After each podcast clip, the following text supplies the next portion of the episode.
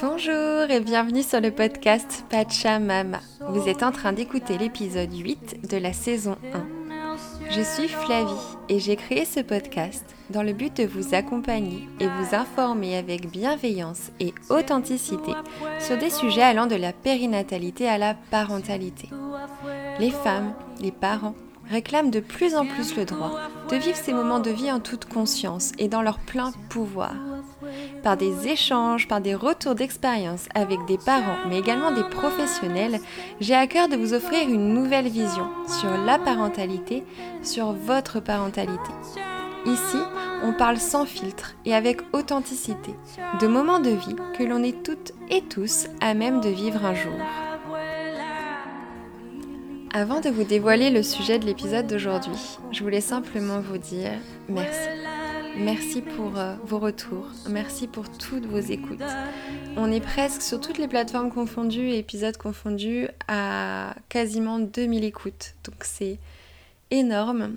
Et c'est surtout que je me dis euh, que le temps que je vais donner à ces épisodes-là, le temps que les personnes qui participent à ces épisodes euh, vont me donner, vont vous offrir, servent à quelque chose, servent à, vous informer, à, passer un bon moment ou simplement aussi à vous élever dans votre parentalité.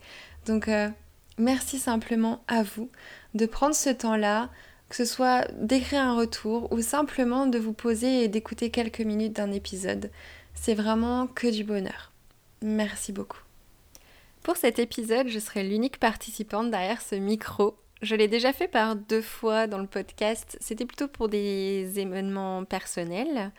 Et là, cette fois, j'avais vraiment envie d'interagir euh, avec ma vision professionnelle sur un sujet qui me tient énormément à cœur, qui est encore trop peu visible et surtout sur lequel les parents, les mamans sont encore très peu informés. Je vais m'aider pour ça d'un article que j'ai écrit l'année dernière euh, comme fil conducteur pour l'épisode et j'interagirai euh, s'il y a besoin de rajouter des choses au fur et à mesure de l'épisode. Aujourd'hui, on va parler du microbiote et plus principalement comment avoir un microbiote optimal pendant la grossesse pour maman et bébé.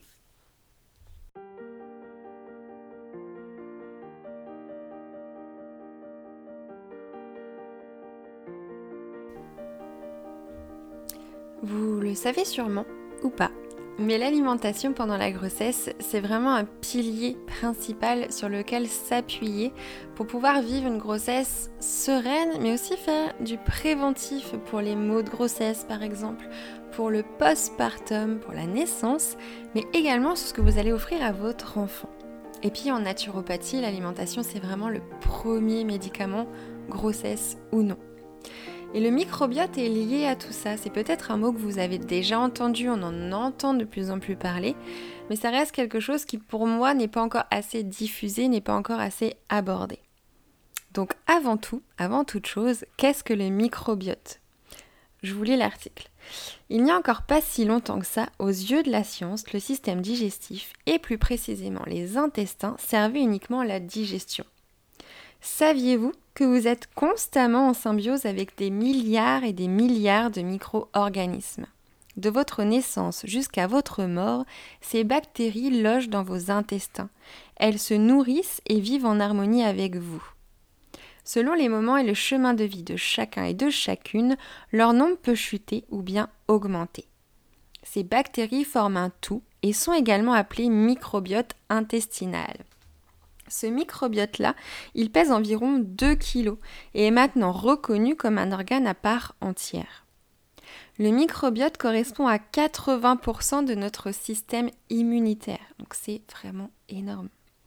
En naturopathie, on s'intéresse donc tout le temps à rétablir et maintenir un intestin en bonne santé. On a souvent mis une pathologie, une faiblesse du système immunitaire ou un problème nerveux, donc la dépression, la fatigue, ou même les oublis, les troubles de mémoire, sur le compte de nombreux facteurs extérieurs. Nous savons, grâce entre autres aux médecines douces, que notre corps est un tout et qu'absolument tout ce qui s'y passe est lié. Une pathologie est souvent la finalité de divers événements et symptômes qui se sont cumulés sans qu'on y fasse vraiment attention. De nombreuses études ont mis en lien la qualité de notre microbiote avec la qualité de notre système immunitaire. Celui-là même qui nous protège contre les virus, les bactéries, les parasites extérieurs en tout genre et qui nous préserve de nombreuses pathologies physiques et psychologiques. On sait également qu'il existe un lien important entre l'intestin et le cerveau. Nos intestins étant maintenant reconnus comme étant notre deuxième cerveau, c'est pour dire. La science a également démontré qu'un microbiote en bonne santé rime avec une bonne digestion, une immunité forte et un moral solide. Cette fleur intestinale est tout d'abord innée et sa qualité dépendra de l'hygiène de vie de votre mère pendant la grossesse, de votre naissance ainsi que l'aspect génétique. Alors je fais un petit point là-dessus, une petite parenthèse, parce que les dernières phrases que je viens de vous citer, elles sont en soi vraiment importante parce que là c'est une notion qu'on n'a pas du tout l'habitude de transmettre euh, aux parents mais surtout aux mamans. C'est que pendant la grossesse, euh, bébé il a déjà une vie in utero. Sa vie ne commence pas à sa naissance, elle commence déjà in utero. Et on le sait maintenant, alors microbiote à part, en parlant de, plein de facteurs différents, on sait que bébé euh, absorbe tout ce qui se passe à l'extérieur pendant euh, la grossesse, tout ce que vit la mère et également tout ce qui se passe à l'intérieur, donc tous les échanges, tout ce qui va se passer en fin de compte au niveau de la fonctionnalité, de la physiologie euh, de la maman, ça va avoir une répercussion sur le bébé. Donc ça, c'est vraiment important de s'en rendre compte. Euh, ça peut paraître bête d'en parler, mais mine de rien, jusqu'à il n'y a pas si longtemps que ça, on avait tendance à croire euh, que euh, un bébé, le temps qu'il était dans le ventre de sa maman, il n'entendait rien, il ne ressentait rien, il n'avait pas spécialement de capacité déjà, hormis celle moteur, on va dire, très très faible et très basique que va avoir un nouveau-né à la naissance. Et encore pas si longtemps que ça en arrière, quand on regarde bien, on pensait que les nouveau-nés, même qui venaient naître, ne ressentaient pas la douleur. Donc c'est pour dire à quel point euh, ça peut paraître logique, ça peut aller de soi maintenant, mais en fin de compte, ça date pas de si longtemps que ça qu'on prend un, un bébé, un nouveau-né pour une personne à part entière qui ressent les choses et qui donc va avoir un organisme qui interagit déjà in utero avec l'organisme de sa maman. Donc ça, c'était une parenthèse qui me semblait très importante euh, à dire. Donc cette, euh, fleur intestinale, pour en revenir, elle est d'abord innée, c'est ce que je vous disais, parce que bah, forcément on a un héritage, on sait très bien qu'on va, euh, quand on enfante, hein, en tant que mère, on va offrir déjà à son enfant un petit peu un, pour grossir un peu tout ça, mais un petit peu un pack quoi, de démarrage pour démarrer dans la vie. Et ce pack-là, bah, ça va être ça va être euh, ce qui va lui servir de base en fin de compte. Et après effectivement au fur et à mesure de sa vie selon l'hygiène de vie qu'il va avoir euh, selon tous les événements en fin de compte qui, qui, vont lui arriver dans la vie comment il va interagir euh, c'est ça aussi qui va renforcer ou pas tout ce qu'on lui a vu offrir à la naissance donc euh, là, c'est la science, hein, c'est pas moi qui vous le dis, c'est quand même la science et les études. On le sait maintenant, on a démontré qu'un microbiote en bonne santé rime avec euh, vraiment une immunité forte et un bon fonctionnement global euh, de l'organisme. Et puis ensuite, bah, cette fleur-là qu'on a acquise qui est innée, il y a aussi ce qu'on va acquérir tout au long, comme je vous disais, de notre hygiène de vie globale, tout au long de notre vie. Donc avec euh, l'alimentation, l'activité physique, le sommeil, les événements physiques, psychiques, émotionnels, énergétiques qui nous arrivent, ça va vraiment fluctuer. Et puis en tant que parent, je pense qu'on a vraiment envie d'offrir quand même euh, le meilleur à son enfant pour démarrer dans la vie. Puis notre microbiote, il peut être affaibli ou déséquilibré.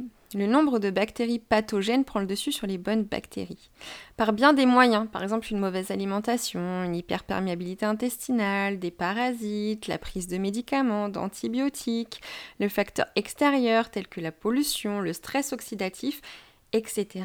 etc. La liste est longue. Et donc de cette qualité de notre flore intestinale dépend la qualité de notre immunité et donc notre degré de vitalité. Et donc ce microbiote-là, puisqu'on le signifie quand même que maintenant c'est un organe à part entière, il est vivant, il est vivant il interagit comme tous les autres organes euh, dans notre organisme et se modifie surtout. À chaque minute, à chaque heure euh, qui passe, il va être différent. Donc l'idée c'est de se dire, quand on est enceinte, on veut offrir le meilleur à son bébé. Et ça passe aussi par nous, ce qu'on fait en fait, notre hygiène de vie pendant la grossesse, comment on va euh, aborder certains moments de vie, comment on va en fin de compte accompagner le changement d'alimentation, les envies aussi de grossesse. Est-ce qu'on a des connaissances, est-ce qu'on est assez informé sur comment adapter cette alimentation-là à chaque trimestre pour vraiment avoir un microbiote optimal? Ça, je ne le pense sincèrement pas sauf si on va chercher plus loin que ce que la société nous offre. Donc si on va voir un ou une naturopathe ou une sage-femme qui va être euh, formée en nutrition par exemple. Voilà, si on va pas chercher par nous-mêmes, c'est pas quelque chose que la société va nous offrir directement dans un suivi de grossesse classique. Et ça, je le déplore énormément. Donc la qualité du microbiote pendant la grossesse, elle varie selon plusieurs facteurs.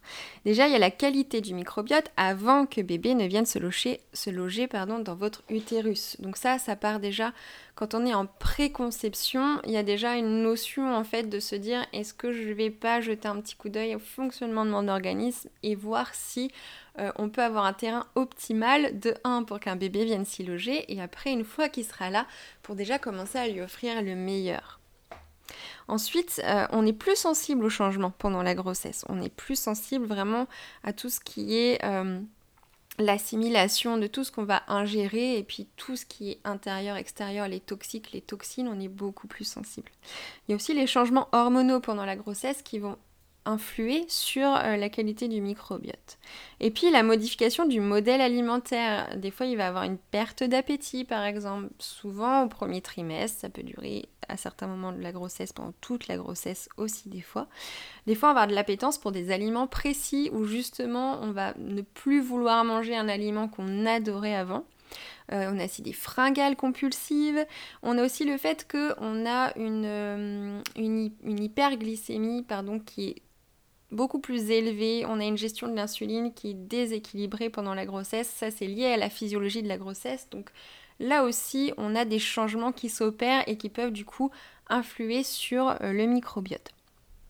Donc, un microbiote équilibré, vous l'aurez compris, et en santé, vous permettra de vivre une grossesse plus sereine sur le plan physique, mais également émotionnel. Parce que là, on parle de bébé, de ce qu'on va lui offrir à la naissance et pendant la grossesse, mais bien entendu, c'est aussi en premier lieu pour la santé de maman, pour la vitalité et pour aussi euh, peut-être prévenir certains maux de grossesse et aussi se sentir beaucoup plus légère et épanouie.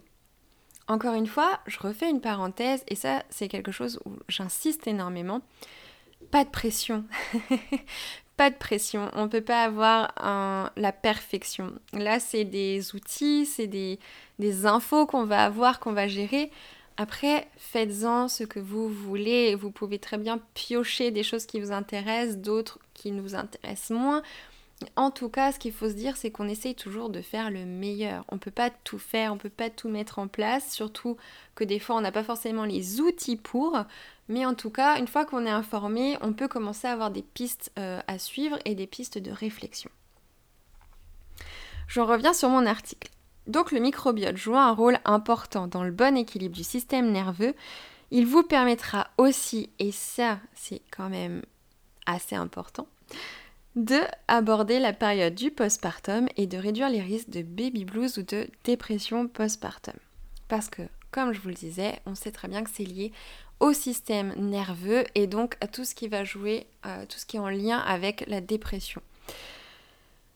Ok, ça fait beaucoup de choses à dire déjà là. Hein. et donc pour maman, c'est chouette pendant la grossesse, pour le postpartum et même après, et pour bébé alors? C'est vraiment un héritage déjà que vous allez lui offrir, ce microbiote. Comme je vous le disais un peu plus haut, notre patrimoine immunitaire dépend de la qualité du microbiote que l'on nous offre dès notre vie in utero et dès la naissance. Ça s'appelle l'immunité innée. Notre flore intestinale est en premier lieu offerte par notre mère. Ainsi, la flore et la qualité de la flore intestinale de bébé va être déterminée par la qualité de ton microbiote à toi, maman. Nous savons maintenant que le patrimoine immunitaire est offert à bébé à la naissance par la flore vaginale. Ainsi, quand bébé passe par le vagin pour naître au monde, celui-ci récupère et ingère une partie de votre flore vaginale. Je rajouterais même qu'une fois que la naissance est passée, on a cette flore en fait, cette microbiote, ces bactéries qui vont migrer ensuite et qui vont passer par le lait si allaitement il y a. Et vous allez me dire, et pour les bébés nés par césarienne? De plus en plus de maternités proposent de prélever. Alors, depuis que j'écris l'article, il y a eu des, nouveautés, mais je vous lis quand même ce que j'avais écrit euh, il y a un an. De plus en plus de maternités proposent, de prélever un peu de flore vaginale de la maman à la naissance afin de le glisser dans le coin de la bouche des nouveau-nés. Ça, c'est une chose vraie. Maintenant, depuis, il y a eu euh, des études, des recommandations, des choses comme ça, comme quoi sur le plan sanitaire en maternité, c'était pas quelque chose qui était abordable pour tout le monde.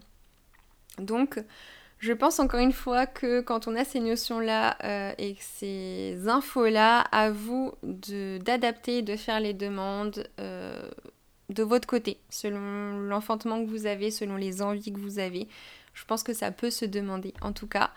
Mais euh, voilà, c'est quelque chose qui se faisait, qui se fait encore, je pense, à certains endroits, mais ça commence à avoir des sujets de controverse, comme beaucoup de choses de toute façon, quand on essaye d'avoir, euh, de faire des choses naturelles.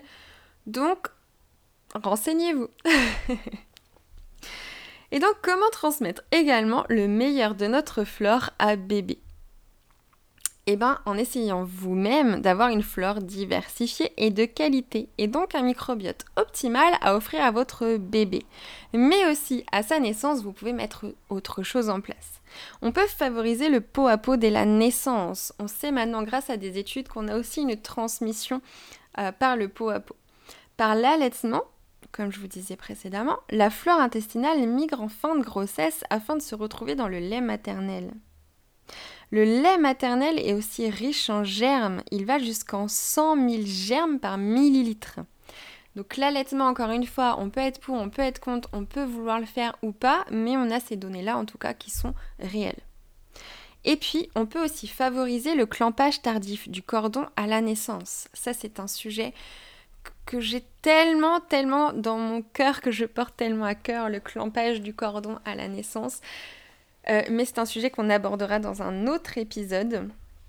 Euh, là, je vais vraiment le survoler pour vous expliquer quand même en quoi il est en lien avec le fait de pouvoir offrir un microbiote optimal à bébé. Mais vraiment, c'est un, un, sujet tellement important qu'on fera réellement avec une intervenante un épisode uniquement là-dessus. Donc, petit point sur le clampage tardif du cordon. Là, je vais citer euh, à certains moments une personne que, j'apprécie énormément, qui fait un travail énorme et qui m'a beaucoup éveillée euh, dans ma façon d'aborder certains sujets euh, en tant que professionnelle, mais aussi en tant que maman. c'est Quantique Mama. Donc, dans, le, le, texte que je vais vous lire, je l'ai écrit moi-même, il y a certains passages qui m'ont été inspirés par cette merveilleuse femme. Saviez-vous que le cordon ombilical est globalement et majoritairement coupé bien trop tôt après la naissance de bébé? En effet, ce geste si rapide et brutal effectué dans plus de 90% des cas est loin d'être anodin pour la santé de nos bébés. On sait depuis plusieurs années que le cordon joue un rôle essentiel dans l'apport du sang, des nutriments et des cellules souches nécessaires à bébé. Même l'OMS parle des bénéfices du clampage tardif ou optimal et conseille d'attendre une à deux minutes avant de couper le cordon. Ce qui, à mon sens et de mon avis, est encore loin d'être le meilleur que l'on puisse offrir à notre enfant. Si on peut attendre beaucoup plus ou même partir sur un bébé lotus, je pense que c'est vraiment optimal.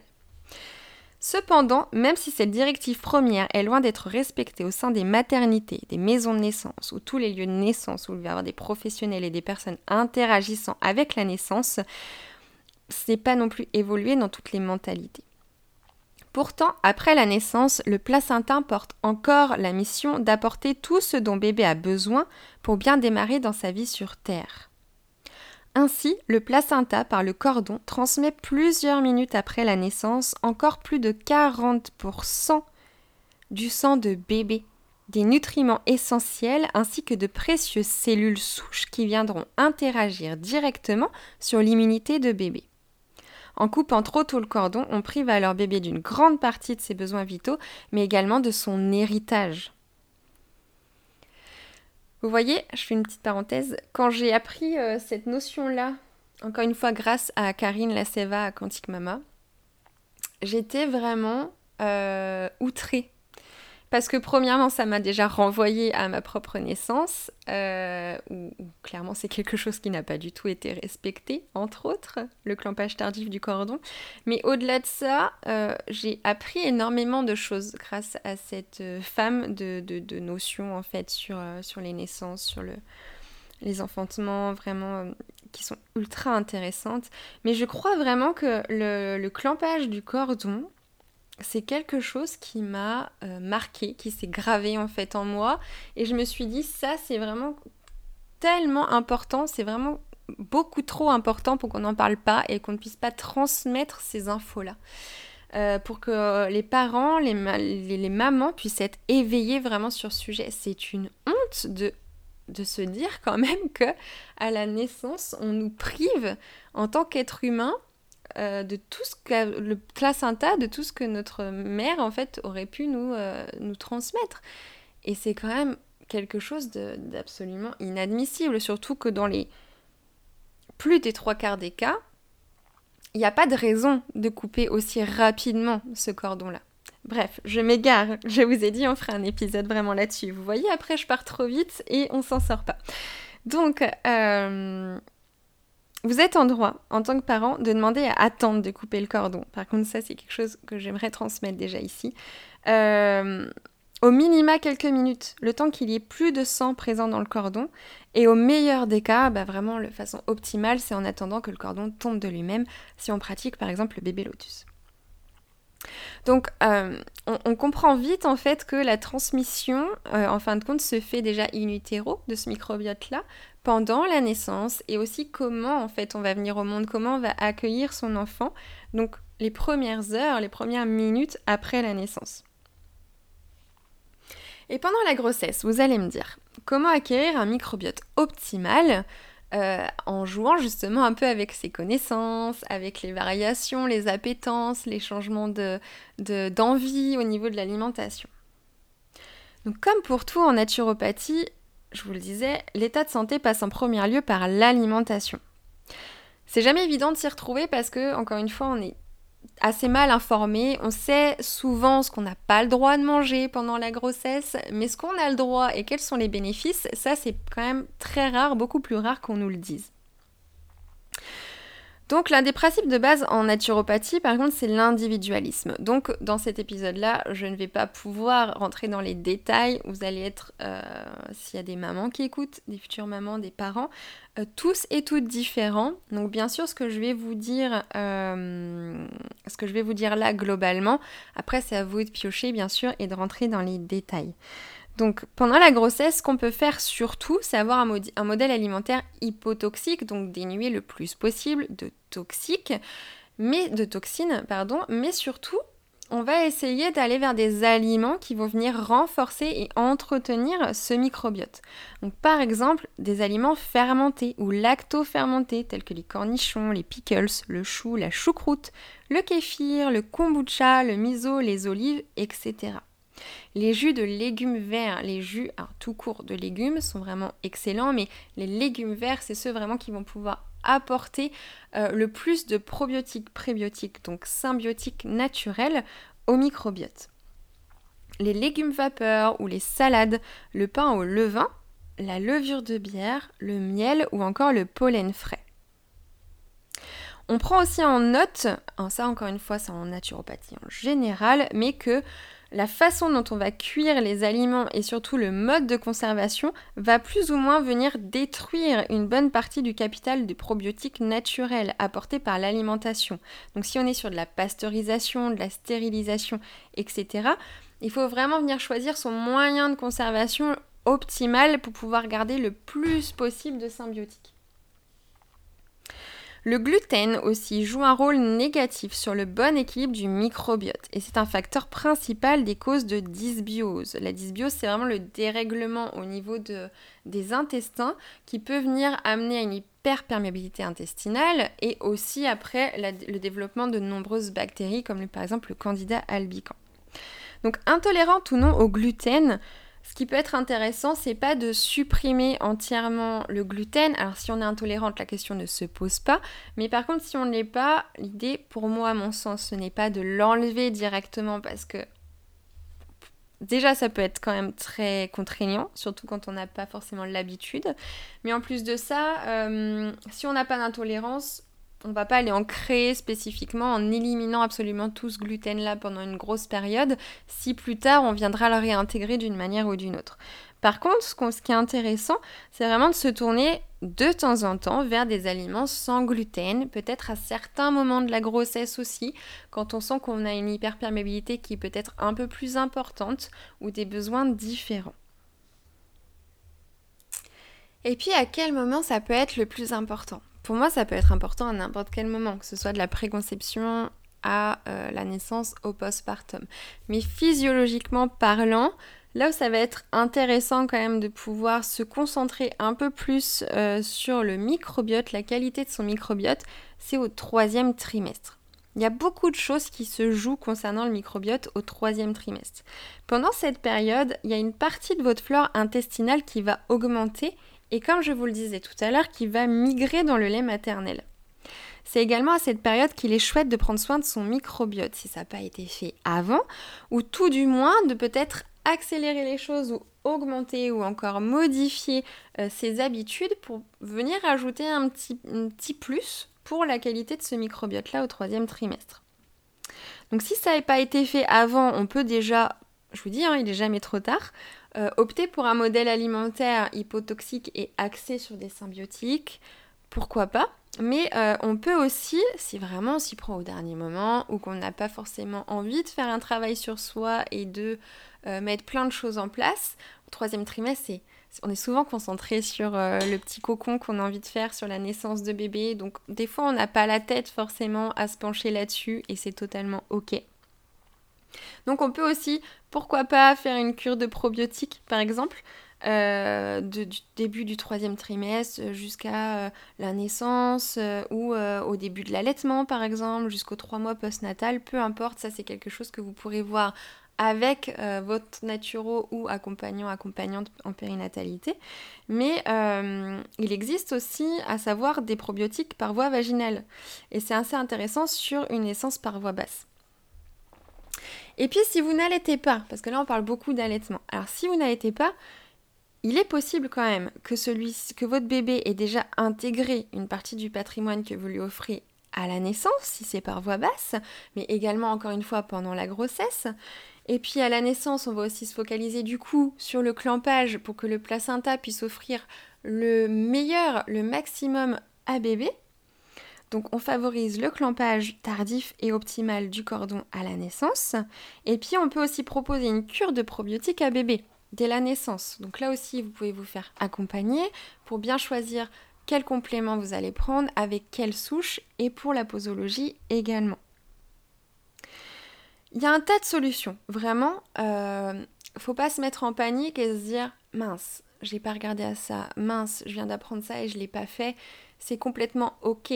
On a la notion de euh, il y a ce qu'on offre à bébé à la naissance et il y a aussi ce qui va se forger au cours de sa vie. Donc si vous écoutez cet épisode, que, vous allez bientôt enfanter, que votre bébé déjà né, que vous êtes en postpartum, ou même que votre enfant est 2 euh, ans, 3 ans, 5 euh, ans, 6 ans, c'est pas quelque chose d'irrattrapable, loin de là. C'est un sujet sur lequel on peut se pencher, bien entendu, sur toute la vie encore heureux d'ailleurs, euh, parce que euh, parce qu'on est sur une génération euh, maintenant où on est beaucoup plus éveillé. Ça commence, mais les générations d'avant, on n'était pas du tout éveillé à ça. Et pour autant, on peut l'être beaucoup plus tard dans sa vie d'enfant ou d'adulte. Voilà, l'idée c'est de pouvoir avoir cette information à un moment donné. Donc, pas de panique. J'ai vraiment à cœur avec cet épisode de transmettre des infos. C'est ce que je fais hein, quotidiennement avec ma pratique sur les réseaux, etc. Mais ce sujet-là, c'est quelque chose qu'on devrait en fait avoir en accessibilité, qu'on devrait euh, pouvoir euh, avoir gratuitement et surtout échanger là-dessus euh, quand on le souhaite et avoir les infos surtout qu'il faut. Donc je, voilà, je vais clôturer cet épisode. Il y aurait beaucoup de choses à dire en plus, c'est certain, mais j'espère tout du moins que vous avez appris quelque chose, que vous avez peut-être découvert un sujet, que vous avez peut-être euh, appris d'autres choses sur ce sujet, même si vous en aviez connaissance. Mais en tout cas, le pouvoir, il est dans vos mains. Mais pour ça, encore une fois, il faut être informé. Donc offrir le meilleur à bébé, c'est tout ce qu'on veut. C'est vraiment tout ce qu'on souhaite, je pense, en tant que parent. Mais si on n'a pas cette information-là, euh, on ne peut pas le faire de façon optimale. Donc réellement piocher ce qui vous fait plaisir, piocher les infos qui vous font plaisir, s'il y a des sujets qui vraiment qui vous parlent, n'hésitez pas à approfondir la chose et aussi à aller plus loin et poser des questions aussi aux, aux, professionnels en fait qui vous entourent, qui vous accompagnent, peut-être que ça va un peu les sortir de leurs sentiers, euh, voilà, les, sentiers qu'ils connaissent, ça va peut-être venir un peu les, les, bouger dans leur, leur connaissance, dans leur façon de faire, mais vous allez peut-être aussi tomber sur des professionnels qui sont ouverts et qui vont aller chercher plus loin que ce qu'ils connaissent. Et en fin de compte euh, avoir un espace de discussion sur ce sujet-là ou d'autres sujets avec eux. J'espère réellement que cet épisode euh, vous a parlé, vous a apporté quelque chose et que tout du moins vous avez passé un doux moment en ma compagnie. Et je vous dis à la semaine prochaine.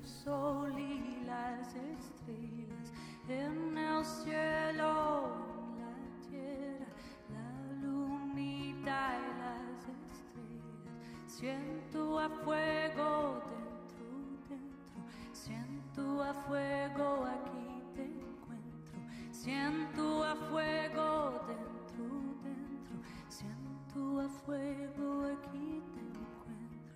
Pachamama en este fuego, Pachamama aquí te encuentro. Pachamama en este fuego, Pachamama aquí